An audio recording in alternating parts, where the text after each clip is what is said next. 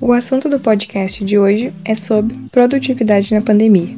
Como podemos refletir e observar nossa produção em meio a um período tão instável como esse?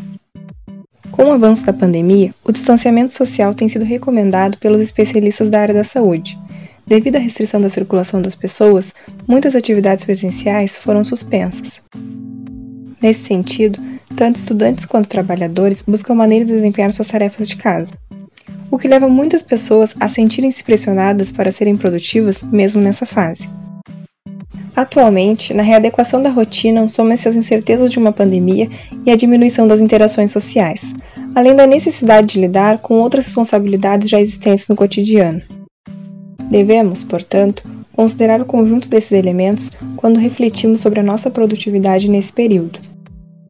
De acordo com pesquisa realizada pelo Banco Original em São Paulo, Cerca de 60% dos entrevistados acreditam que têm trabalhado muito mais horas diárias. Além disso, em torno de mais da metade avalia a experiência como muito cansativa.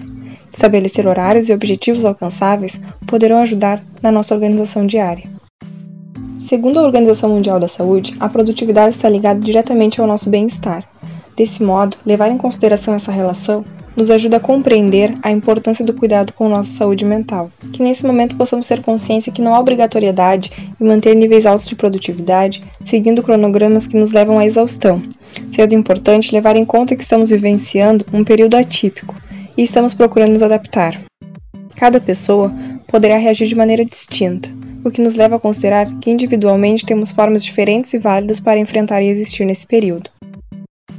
O podcast de hoje foi escrito pela graduanda em psicologia Larissa Soares, em conjunto com os demais extensionistas. Essa ação faz parte do projeto de extensão do NEPS-UFPEL, sob a coordenação do professor Tiago Munhoz, do curso de psicologia. Se você gostou desse conteúdo, não se esqueça de compartilhar. Para acompanhar as próximas atividades do NEPS, acesse nosso site e curta nossa página no Facebook e Instagram. Até o próximo episódio.